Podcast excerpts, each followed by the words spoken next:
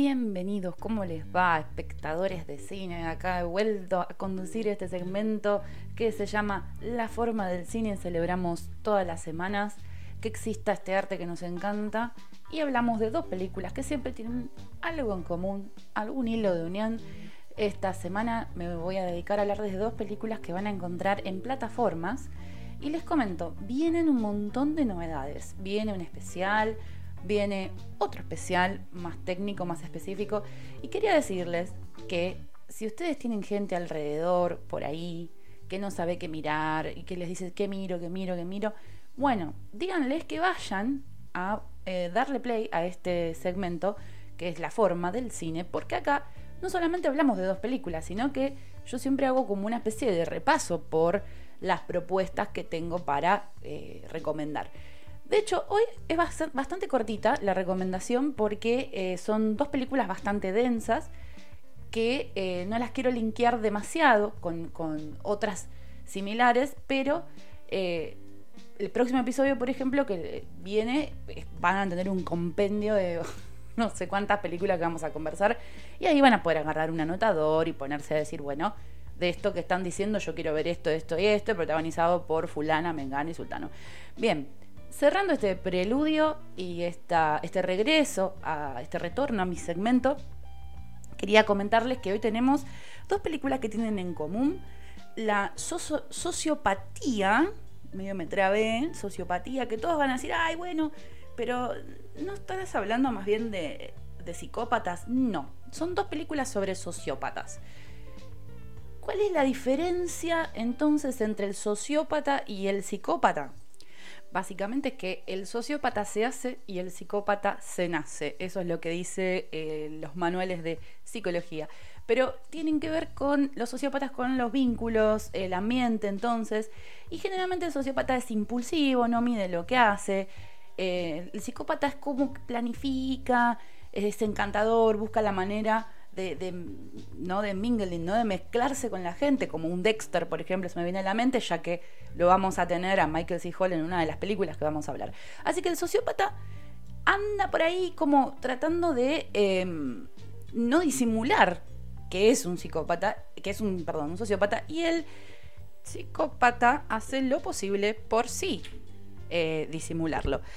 Hay un montón de características más para mencionar al respecto de las diferencias, pero la más importante tiene que ver con el factor de la sociabilidad.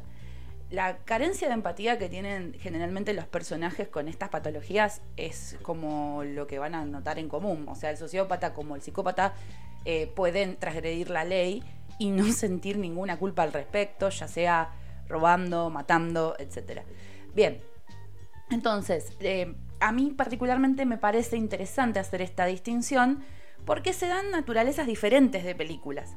Eh, las dos pelis que vamos a hablar, una se llama John and the Hole, es una película que van a encontrar en Amazon, que salió en el año 2021, aquel año donde todo debutaba vía streaming, y la otra se llama Watcher, no The Watcher como la del 2000 con Keanu Reeves, no, es Watcher, observador, y también la van a encontrar en una plataforma eh, que es HBO. Y las dos tienen esta naturaleza como de thriller, que parece a simple vista terrorífico. Uno dice, ah, voy a ver una de terror. No, tiene eh, elementos terroríficos, más bien del ámbito de lo psicológico. Eh, como recursos que nos van a movilizar y que nos van a hacer decir, pero no, pero por favor, bueno, van por ahí. Así que paso entonces, hecha esta distinción, a hablar un poco de, primero como digo, el purecito del plato después a la milanesa. Porque Watcher es una película, por la que voy a empezar, que me ha gustado, ¿sí? Pero me gustó mucho más la otra, ¿sí? ¿Qué es lo que me gustó de Watcher? El ritmo. El ritmo es espectacular. Estas dos películas tienen en común un ritmo muy particular, un ritmo de cocción lenta, pero no aburrido, ¿sí? Es ese, esa sensación de que es la calma que antecede a la tormenta, se están como generando microindicios muy, muy como entre movilizantes e incómodos que nos van diciendo, pero a ver, eh, me refiero a el entorno de los personajes, ¿no? En la ficción. Pero por favor, ayuden a esta mujer. Esto es lo que pasa en el caso de Watcher, esta película del año 2022, que dura una hora y media, como me encanta a mí que sean perfectitas. Eh, la dirige Chloe Okuno, que es una directora que la verdad no tiene mucho en su haber, tiene alguna que otra peliculita que ha dirigido, pero esta está buena porque ella hizo el guion junto a Sackford y eh, adaptaron una novela que se llama igual. La verdad es que es, no es el típico thriller eh, que van a encontrar en Netflix de la mujer que está sola mirando por la ventana, sino que es una mujer que está sola mirando por la ventana, pero a la que la miran en otro país, ¿no? Ella está viviendo con su novio medio, medio perdida, ¿no? Medio como Scarlett Johansson en Perdidos en Tokio, sin entender lo que la gente habla están en Budapest, en, perdón, en Bucarest, perdón, Bucarest. Esto, eh, yo no tenía idea que en Rumania tenían una lengua romance que por momentos suena tanto al italiano o al portugués. Entonces, bueno, hay mucho de este idioma de fondo y ella está completamente perdida. La protagonista se llama Maika Monroe. Eh, a ver, está eh, entre muy, muy bien y muy, muy sexy ella. me parece como que es muy provocativa en general desde la imagen que, plantean como de esta pobre alma solitaria y, tan rubia y tan hegemónica. Em, me gustó, me gustó que, le hayan metido ese toque de sofisticación al personaje de ella, porque es como que parece que brilla eh, sobre esa ciudad gris que, muestran y que no la comprende, ¿no? Hay como un contraste interesante. Bien, el resto del casting muy bien. Carl Glusman, pobrecito que lo teníamos de The Idol, que bueno, acá está muy bien. Después hay, actores que son eh, claramente de, Rumania, como Alda Economu, Barn Gorman, eh, Daniel Nuntan. Nunca los vi, la verdad que están todos muy bien. Este Barn Gorman es el, sociópata en cuestión. Y bueno, tenemos a esta joven, eh, que esta chica que se mueva, se mueve a un departamento muy bonito, medio antiguo, con el novio, que el novio sale a, a, laburar todo el tiempo, trabaja en marketing y la deja ahí sola y ella empieza a darse cuenta que hay un tipo que la observa y que la sigue. Y bueno, acá hay mucho de ni una menos, me parece, ¿no? Eh, nadie le da pelota, hay mucho gaslight, inclusive em, se burlan em, literalmente de ella. Y bueno, es desesperante, es desesperante y repito, el ritmo hace todo en esta película que la verdad para mí es muy interesante de ver. Me parece que em, puede ser perturbadora desde todos los ángulos y que mm, la tienen que ver quizás em, sin apuro, ¿no? Un típico sábado a la tardecita, un día que llueva, es perfecto. Bien, ahora paso a recomendar la otra peli que a mí me pareció un peliculón, que es de estas películas que genera discusiones en, en Reddit, que, bueno, pasan los años y la gente sigue debatiendo el final bueno, me encantó John and the Hole, eh, que le han puesto un lugar secreto. Es una ópera prima de Pascual, Sixto, que es un director español. Y bueno, eh, está protagonizada por Charlie Shotwell, que es el niño protagonista. Y después tenemos un casting de figuras. tenemos a Taisa Farmiga, que es la hija de Vera Farmiga, a Michael C. Hall, ya les dije, a Jennifer eh, Bueno, Después el resto ya no son tan famosos, estos son los personajes principales. La película es eh, norteamericana, igual que, la anterior, Watcher, no lo dije, pero eh, también es norteamericana. Y ¿qué les puedo decir de eh, John and the? ¿Por qué hay tanto debate? Bueno, por empezar, es una película que tiene dos tramas que parecieran no conectarse.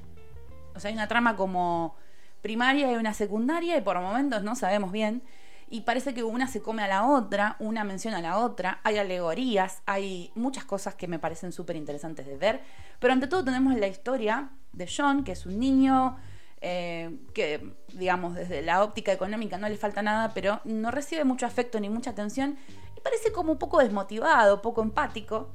Eh, en general con la vida, un pibe con una posición económica que lo lleva como por ejemplo a bueno, destacarse en tenis o llevar, o sea, la familia lo lleva a que haga tenis. Y él como que parece que no le importa mucho, sinceramente, esto. Eh, tiene una relación bastante distante con el padre, tensa, que el padre es eh, Michael. entonces, bueno, lo vemos a él como muy preocupado por salir de este tedio que le representa su, su pubertad y, esto es lo interesante, esta premisa de, bueno, si yo crezco, voy a dejar de estar aburrido. Bueno, ¿de qué manera piensa él crecer? Literalmente freudiana, matar al padre, matar a la madre. Bueno, no específicamente, pero va por ahí. La cosa es que él en un momento se cruza con un búnker abandonado y ahí está toda la cuestión. Acá pueden poner de fondo la canción de eh, Los Fabulosos Cadillacs, Mi novia se cayó en un agujero, no me acuerdo cómo era porque eh, va por ahí la cuestión, va con un agujero, va con una familia que va a ir a parar a un agujero y no digo más nada, no digo más nada porque todo lo demás eh, se va como em, destrabando en torno a, el hecho de que él elija hacer esto con su familia y, es muy curioso, es muy interesante porque es muy...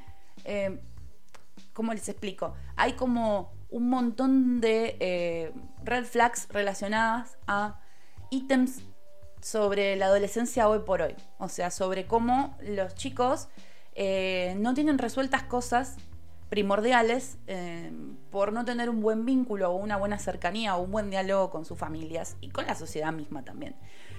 así que bueno, la película está fenomenal también no se vayan a, poner en quiero ver una película que me sacuda, porque no, o sea, la sacudida es completamente tácita, está ocurriendo, pero no la van a, no la van a sentir como un impacto.